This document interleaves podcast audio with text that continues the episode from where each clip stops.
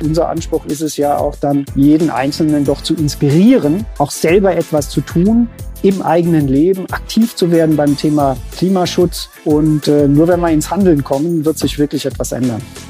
Was hat die Klimaarena in Sinsheim mit Mannheim zu tun und warum und vor allem wie will dieser noch relativ neue Erlebnisort alle Generationen erreichen? Darüber spreche ich heute mit Dr. Bernd Welz. Er ist Vorstandsvorsitzender der gemeinnützigen Klimastiftung für Bürger und der Klimaarena. Herzlich willkommen zu Mensch Mannheim, dem Interview-Podcast des Mannheimer Morgen.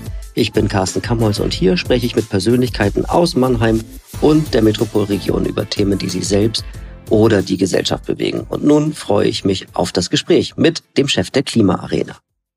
Herr Wels, Sie sind ja ein Kind der SAP und äh, von dem Softwareunternehmen hin zur Klimaarena, das ist ja kein natürlicher Werdegang, oder?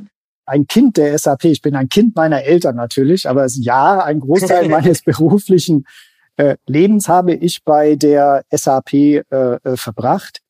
Ich habe mich aber bei der SAP mit Themen beschäftigt, die verwandt sind mit dem, was wir hier in der Klimaarena tun.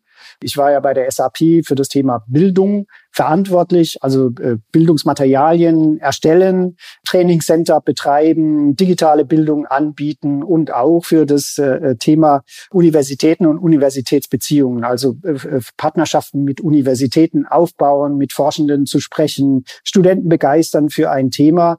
Und wir haben auch bei der SAP, und das macht die SAP jetzt verstärkt, das Thema Nachhaltigkeit in den Mittelpunkt gestellt. Etwas früher noch in, die, in der Arbeit mit den äh, Studierenden und der äh, wissenschaftlichen Welt. Jetzt macht die SAP insgesamt, wie gesagt. Und so bin ich über Nachhaltigkeit, SDGs äh, schon sehr nah an den Themen dran gewesen. Und warum haben Sie das Angebot angenommen, jetzt die Klimaarena und die dazugehörige Klimastiftung für Bürger zu führen? Warum haben Sie gesagt, okay, das mache ich? Ja, das äh, ist wie immer im Leben. Es, es gab die Möglichkeit, das heißt, die Stelle wurde ausgeschrieben. Ich war an einem Punkt, wo ich in meinem Leben auch gesagt habe, so, was, was tue ich denn jetzt noch beruflich? Also bleibe ich weiterhin bei der SAP, was natürlich auch durchaus eine Option gewesen wäre. Mich hat aber auch immer stärker umgetrieben, das muss ich schon sagen, in den, in den letzten Jahren, äh, auch bei der SAP, einfach das Thema, was für ein Planeten, was für eine Welt hinterlassen wir da unseren Kindern. Ich habe zwei Kinder, die inzwischen Anfang 20 sind und äh, diese die Beschäftigung mit den SDGs, den Sustainable Development Goals, dem Thema Nachhaltigkeit. Irgendwann hat man ja so einen Moment, wo man wo man sagt, ich glaube, der Professor Schellenhuber vom PIK hat das mal der Holy Shit Moment genannt. Also ein Moment, wo man erkennt, wow, oh mein Gott, worauf steuern wir denn da eigentlich zu? Und war deswegen war schon bei mir die Überlegung, okay, wenn ich jetzt vielleicht mit Mitte 50 nochmal die Chance habe, was Neues anzufangen, dann muss ich es jetzt tun und dann möchte ich mich doch dafür einsetzen, dass die Welt, die meine Kinder auch noch in 10, in 20, in ja 50 Jahren vorfinden, dass die noch genauso lebenswert ist und äh, ja natürlich ist, wie wir sie heute noch gerade noch haben. Das war alles 2019, dass Sie das Amt übernommen haben. Sie haben auch dann die Klimaarena ja mit eröffnet im Oktober 2019. Wir müssen mal an dieser Stelle Dietmar Hopp erwähnen. Er ist, auch wenn Sie nicht ein, ja, ein richtiges Kind der SAP sind, aber Hopp ist definitiv der Vater der Stiftung als auch der Klimaarena. Wie oft meldet sich denn Dietmar Hopp bei Ihnen? Oh, das ist ganz unterschiedlich. Also das Thema Nachhaltigkeit, Klimaschutz liegt ihm am Herzen, sonst hätte er auch nicht diese Stiftung gegründet, was übrigens schon 2014 passiert ist. Dann hat es ein paar Jahre gedauert, bis man genau wusste, was will man denn machen, wo will man denn das machen. Äh, und dann 2019, wie Sie sagten, wurde ja die Klima-Arena eröffnet. Also ich würde mal so sagen, immer wenn ihm etwas begegnet, wo er sagt, Mensch, das könnte der Bernd Wels da vielleicht gebrauchen, dann bekomme ich eine Nachricht. Äh, aber ansonsten aus dem operativen Geschäft, wenn man das so nennen darf, oder Entscheidungen hier, wer trifft hier die Entscheidungen, was wir anbieten, in welche Richtung wir gehen, das, äh, da mischt er sich nicht ein. Als die Klimaarena eröffnet wurde, da war die Kanzlerin da, große Euphorie. Und nach der Euphorie kam die Pandemie. Also kann man sagen, fangen Sie eigentlich erst jetzt richtig an? Wir sind eigentlich seit fast drei Jahren jetzt in einem permanenten Restart-Modus. Da haben Sie recht. Ja, dieses Jahr wird unser erstes Jahr sein. Also wir drücken die Daumen, dass es so kommt, aber das erste Jahr, wo wir wirklich die ganzen zwölf Monate offen sind. Also das, auch wenn wir jetzt schon im dritten Jahr sind, muss man sagen, wir hatten noch kein einziges normales Betriebsjahr. Wir hatten immer wieder Unterbrechungen. Wir hatten äh, das Kultusministerium, das Schulbesuche, Exkursionen verboten hatte. Also wir konnten eigentlich unseren Zweck noch gar nicht so richtig erfüllen oder mit ganz vielen Auflagen. Und dieses Jahr scheint es so zu sein, bisher zumindest, dass wir einigermaßen unter normalen Bedingungen wirklich arbeiten können. Und äh, natürlich ist der Besuch der Kanzlerin, also das ist schon ewig her und jetzt haben wir einen neuen Kanzler. Also davon zehren wir nicht mehr, muss man sagen. Das heißt, wir müssen permanent auch versuchen, dass wir auf uns aufmerksam machen, sagen, guck mal hier, Klimaarena, das gibt's hier in der Region, einmalige Einrichtungen, ganz toll und auch für alle Generationen natürlich geeignet. Deswegen müssen wir immer wieder hier unsere Öffentlichkeitsarbeit intensivieren und forcieren, äh, damit wir einfach noch bekannter werden. Dann äh, nähern wir uns doch jetzt mal diesem besonderen Ort unweit äh, der Hoffenheimer Spielstätte. Ist die Klimaarena ein, ein Museum? Ist es eine Klimavolkshochschule? Also wenn man die Klimaarena mit wenigen knackigen Worten beschreiben will, was muss man da sagen? Ich würde mal sagen, Ihre Volkshochschule, Volksschule Hochschule vielleicht streichen. Volksschule ist vielleicht gar kein schlechter Begriff. Also wir sagen intern immer, wir sorgen für eine Alphabetisierung zum Klimaschutz und Nachhaltigkeit. Das heißt, unser Anspruch ist es, dass wir die Themen Klimawandel, physikalische Grundlagen, was steckt dahinter, was sagt die Wissenschaft dazu, wie es weitergeht, was ist der Anteil des Menschen und dann aber auch das Thema ja Nachhaltigkeit in der, in der Lebenswelt jedes Einzelnen. Also wie wohne ich, wie nutze ich Energie, wie bewege ich mich fort, was kaufe ich ein im Supermarkt oder sonst wo. Dass wir für all diese Themen äh, eine Art Grundausbildung sozusagen liefern und sagen, das ist der Klimawandel, so könnte, sieht nachhaltiges Leben und Wirtschaften aus. Alles basierend natürlich auf dem aktuellen Stand der Wissenschaft beziehungsweise Forschung. Und unser Anspruch ist es ja nicht nur, Wissen zu vermitteln, denn Wissen alleine, und das hat die Forschung jetzt hinreichend gezeigt, führt nicht notwendigerweise zum Handeln. Und wir müssen jetzt zum Handeln kommen. Das heißt, unser Anspruch ist es ja auch dann, jeden Einzelnen doch zu inspirieren, auch selber etwas zu tun, im eigenen Leben aktiv zu werden beim Thema Klimaschutz. Und äh, nur wenn wir ins Handeln kommen, wird sich wirklich etwas ändern. Herr Wels, dann beschreiben Sie mal, was Menschen, die uns jetzt zuhören, aber so gar keine Vorstellung davon haben, was es da zu sehen gibt. Beschreiben Sie mal, was gibt's denn da zu sehen? Also was werden Gäste dort erleben? Was werden Gäste hier erleben? Also wir haben zunächst mal ein Ausstellungshaus. Also Arena ist wirklich ein Gebäude. Das heißt, wir haben eine Innenausstellung, die ist 1400 Quadratmeter groß. Also nicht super groß, aber doch recht geräumig. Und diese, diese Ausstellung äh, in unserem Gebäude ist zum Teil digitalisiert. Das heißt, Sie werden bei uns große Bildschirme sehen, große Touchscreens, aber auch Dinge einfach zum Anfassen, zum Drehen, Dinge, mit denen man ein Spiel spielen kann. Das ist unsere Art, wie wir Wissen vermitteln wollen. Also ansprechend, ja, es macht Spaß, es macht Lust, einfach dort äh, an den Exponat ranzutreten und dann vielleicht einfach ja mit einem Spiel anzufangen. Wir haben beispielsweise so eine Art Energie-Memory, da muss man die richtigen Frage-Antwort-Paare finden.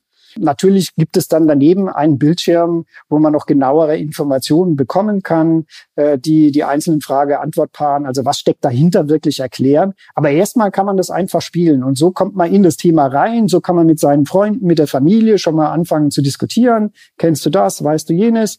Und sich mit dem Thema beschäftigen. Das ist so unsere Art, wie wir das tun.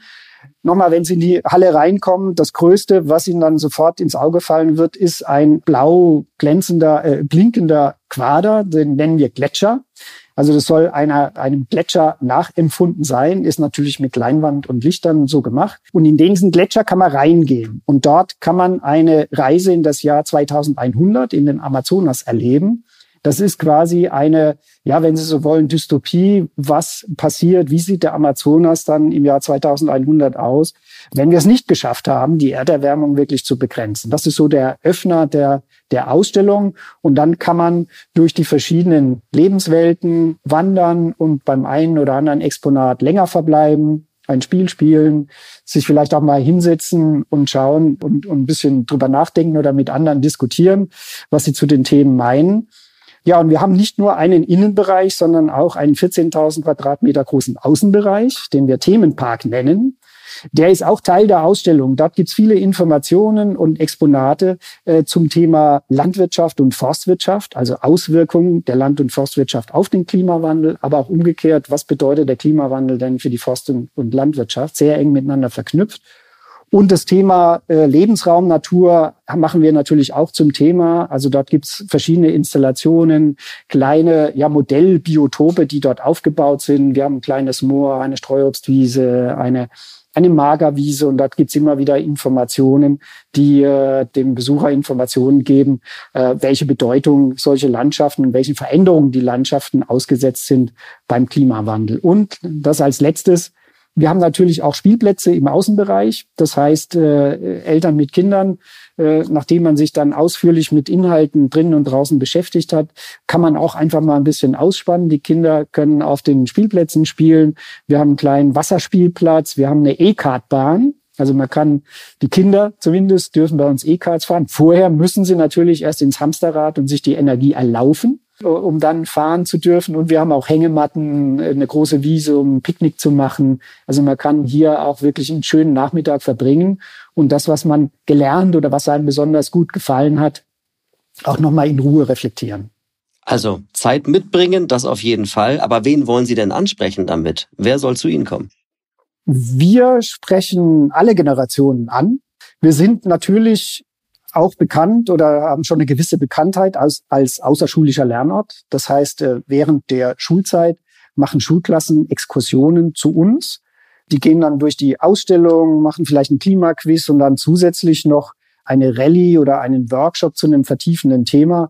Das ist wirklich gedacht als Bereicherung des Unterrichts, also außerschulischer Lernort. An dem Tag findet dann einfach der Unterricht in der Klimaarena sozusagen statt, angeleitet natürlich durch unser pädagogisches Team. Das ist der außerschulische Lernort. Aber wir sind, und Sie haben es in meiner Schilderung ja schon äh, bemerkt, wir sind auch ein, ein, wie wir finden, sehr schönes Ausflugsziel für Familien, für Gruppen jeglicher Art, also von Betriebsausflug, Vereinsausflug. Äh, hier kann man sehr schön, einen sehr schönen halben Tag mindestens verbringen. Wir haben auch ein Bistro noch, wo man noch was essen kann. Vegetarisch, vegan natürlich und äh, kann so Ausflüge machen, auch mit einem gewissen Sinn. Und wir haben jetzt noch eine dritte Säule, die wir gerade am Aufbauen sind, dass wir noch äh, äh, spezielle Angebote machen für Kommunen, auch für Vereine, für Unternehmen, wo man einen Besuch der Ausstellung verbinden kann, noch mit einem Workshop zu einem Fachthema. Und das kann je nach Zielgruppe eben ganz unterschiedliche Fachthemen sein, wo wir uns dann auch Experten von außen hereinholen, die dann diese Angebote den, diesen Besuchergruppen bieten. Aus Ihrer Beobachtung und den Rückmeldungen Ihrer Besucher, welche Generation ist diejenige, die am meisten mit diesen Themen anfangen kann? Und bei wem haben Sie den Eindruck, da gibt es irgendwie noch Nachholbedarf? Oh, ich weiß nicht, ob das eine Generationenfrage ist, wenn Sie mich so fragen. Es ist sicherlich so, dass verschiedene Generationen erleben die Ausstellung anders. Ja, also man, man stellt so ein bisschen fest, also äh, äh, jugendliche Kinder sind erstmal begeistert, dass es hier so eine interessante digitalisierte Ausstellung gibt, dass hier so, so viel los ist, dass man Spiele machen kann. Also die kommen eher durch die Art der, der Darstellung, finden sie dann Zugang zu den zu den Inhalten und das Wissen der jungen Generation ist, muss man sagen, auch sehr unterschiedlich. Das hängt wirklich davon ab, in welcher Umgebung sie aufgewachsen sind, äh, was in der Schule zu dem Thema schon dargeboten worden ist. Also sicherlich auch nicht so, dass äh, alle Schülerinnen und Schüler schon alles wissen. Das ist nicht der Fall. Wenn Sie jetzt dann die ältere Generation anschauen, die kommen vielleicht dann, also geistig zumindest erstmal mit verschränkten Armen in die Klimaarena, so nach dem Motto, naja, gut, ja, zeig mal hier, was ist denn das mit dem, mit dem Klimawandel? Im Prinzip wissen wir ja eigentlich alles schon. Und aber ist das wirklich so? Wird das wirklich so schlimm? Und also die müssen wir eigentlich so über diesen Punkt bringen, zu sagen, ja, wir müssen uns jetzt mit diesem Thema beschäftigen. Und ja, wir müssen auch tatsächlich etwas tun. Klimawandel ist nichts, was ich so ein bisschen wegschieben kann oder delegieren kann. Also wie gesagt, je nach Generation sind da andere Voraussetzungen äh, äh da, also andere Startpunkte. Und wir versuchen eben unser Bestes, die Besucherinnen und Besucher immer da abzuholen, wo wir, ja, wo sie stehen. Im Moment muss man sagen, durch die Energiekrise, durch die Verteuerung aller Energien, ist zum Beispiel das finanzielle Thema. Ja, hier sind Energiespartipps, die sich ja nicht geändert haben oder groß geändert haben in den letzten zehn Jahren. Ja, wenn Sie, wenn Sie sich das mal anschauen. Aber im Moment ist das natürlich für sehr, viele Leute relevant, weil man schlicht direkt Geld sparen kann. Man könnte ja recht nüchtern sagen, an Debatten um Klimaschutz und um Nachhaltigkeit, um Lebensstile und den Umgang mit natürlichen Ressourcen, da mangelt es uns ja wahrlich nicht. Warum also noch so eine Klimaarena auf der grünen Wiese in Sinsheim. Warum braucht es diesen Ort hier? Äh, warum braucht es den Ort? Ja, ich glaube, und wir hatten es eben ja gerade schon ein bisschen angesprochen, dass Menschen auf unterschiedliche Dinge äh, ansprechen. Und für so ein wichtiges Thema, das so ja überlebenswichtig ist, nicht nur für unsere Generation, sondern im Prinzip für unsere Spezies, kann man eigentlich nicht überkommunizieren, also nicht zu viel kommunizieren.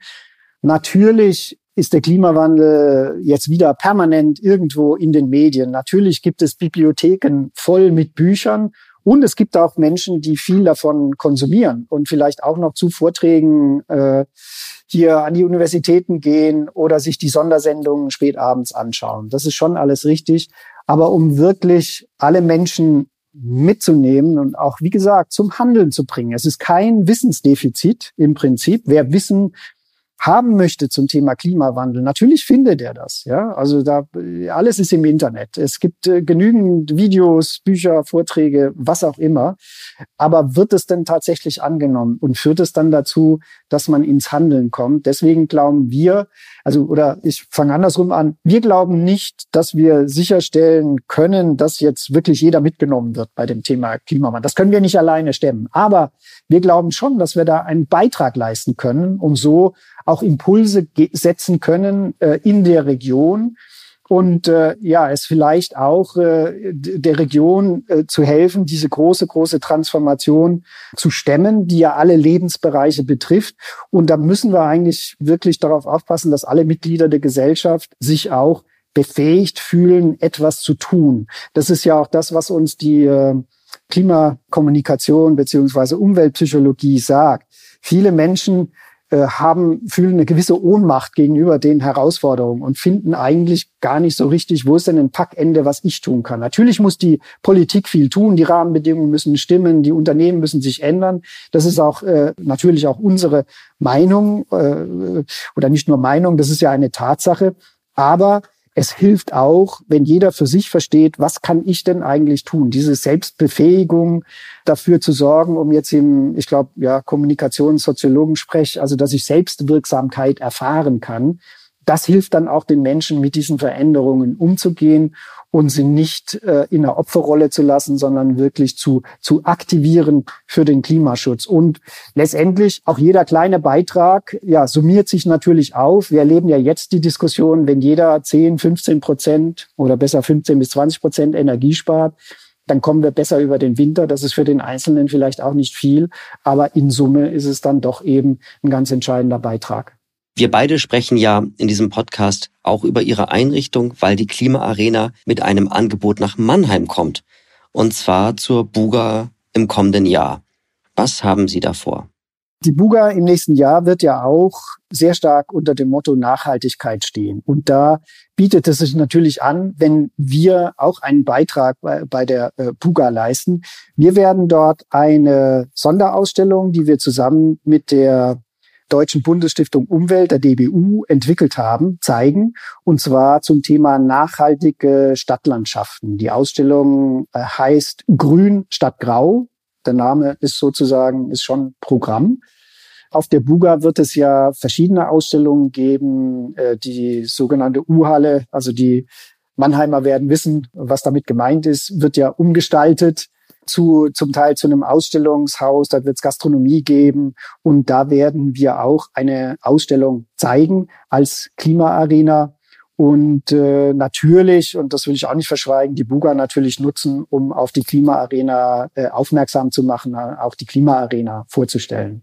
Ist die Buga für Sie strategisch auch insofern wichtig, als dass die Einrichtung damit auch bundesweit bekannter werden soll? Also wie weit ist die bundesweite Bekanntheit für Sie ein wichtiges Kriterium, um auch genug Gäste zu bekommen?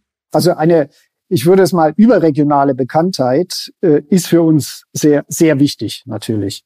Die Pluga ist auch sicher die Gelegenheit, dass Gäste aus ganz Deutschland äh, nach Mannheim kommen. Und wenn der ein oder andere dann vielleicht noch nach Sinsheim kommt, dann ist das sicherlich gut für uns. Also als Ausstellungshaus ist unser Einzugsgebiet eher um die 100, 150 Kilometer um Sinsheim herum. Aber natürlich auf Sicht schadet es nichts, wenn wir als, äh, als Klimaarena oder die Klimaarena auch bundesweit bekannt ist.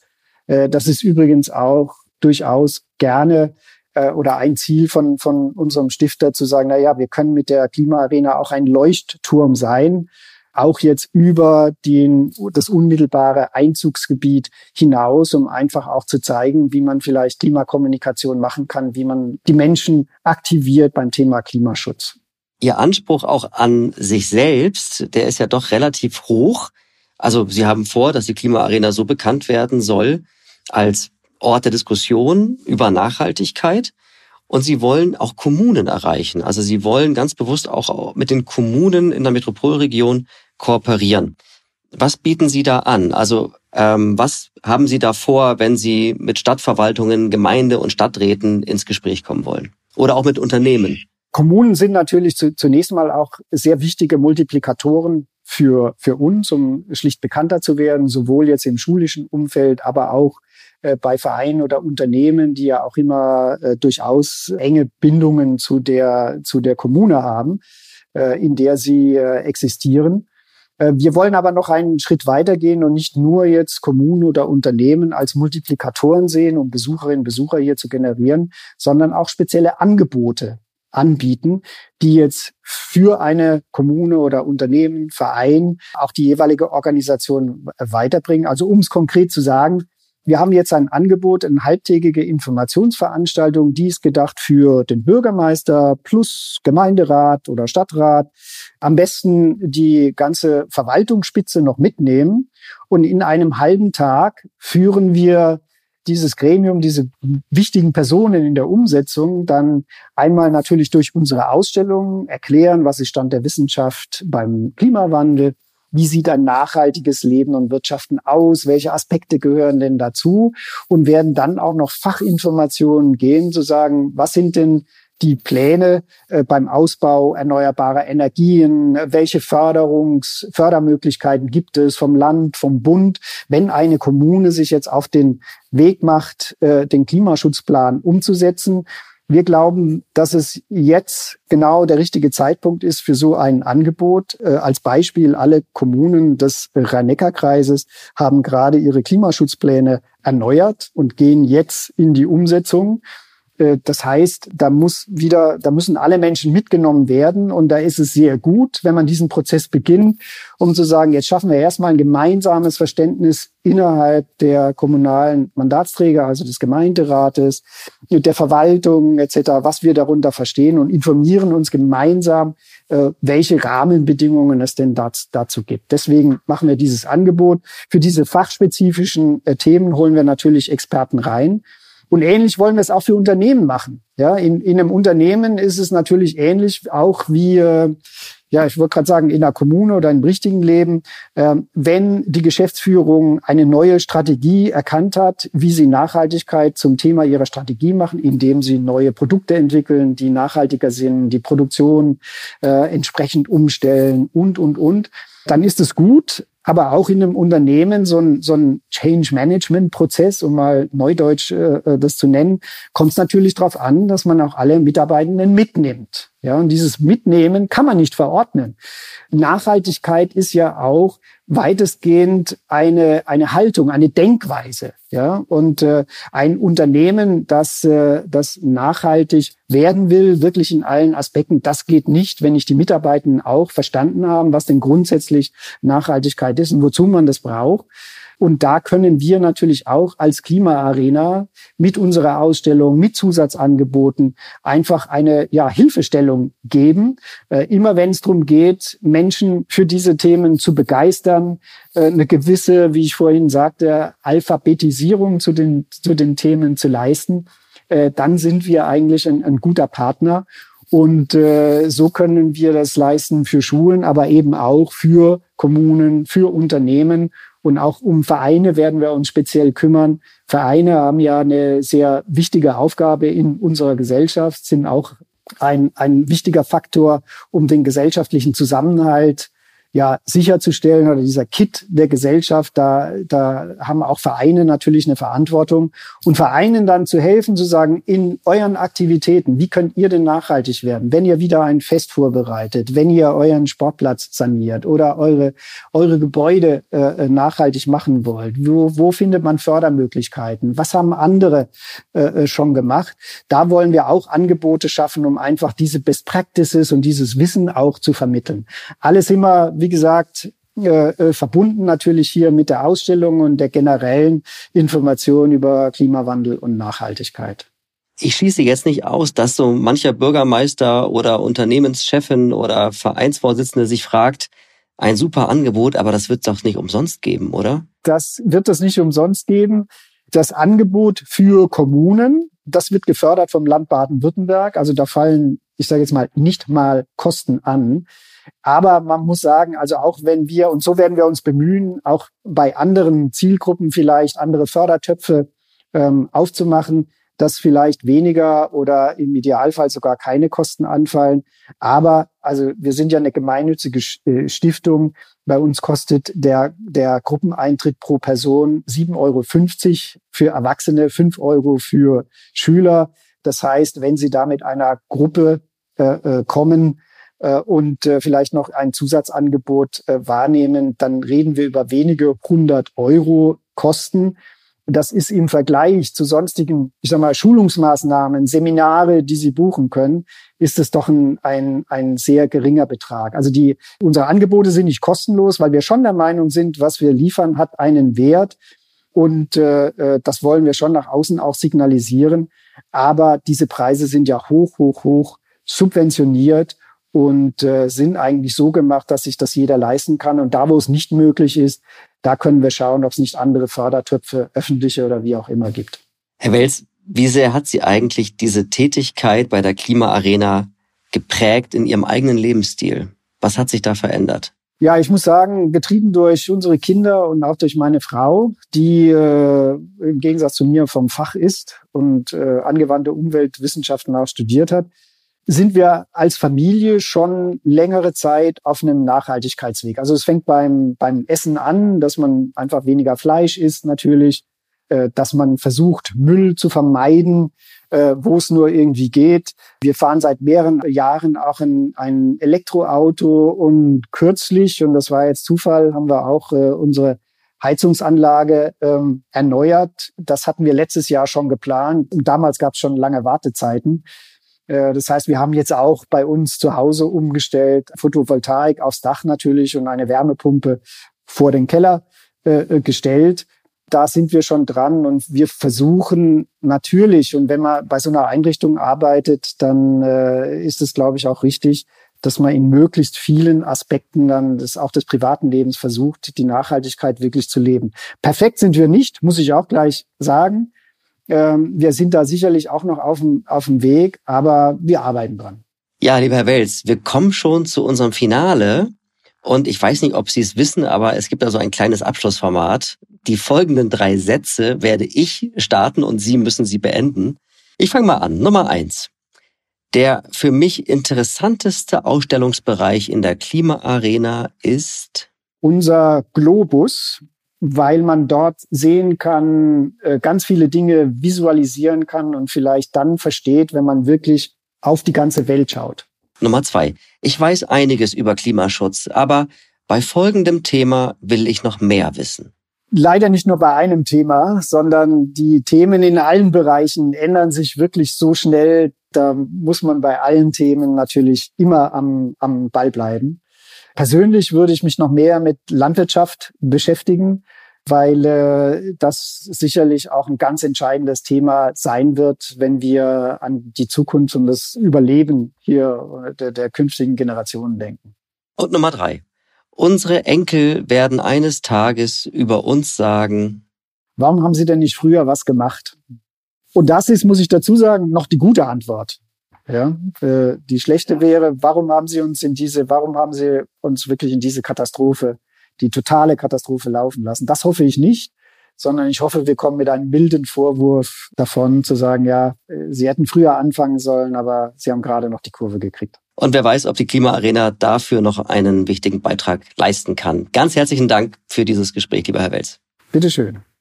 Das war Mensch Mannheim, der Interview-Podcast des Mannheimer Morgen. Ich freue mich über Feedback jeder Art und Ideen für neue Folgen. Schreibt am besten eine Mail an podcast.marmo.de.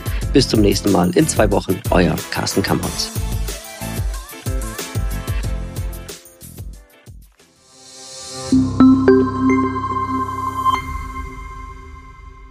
Ein Podcast des Mannheimer Morgen.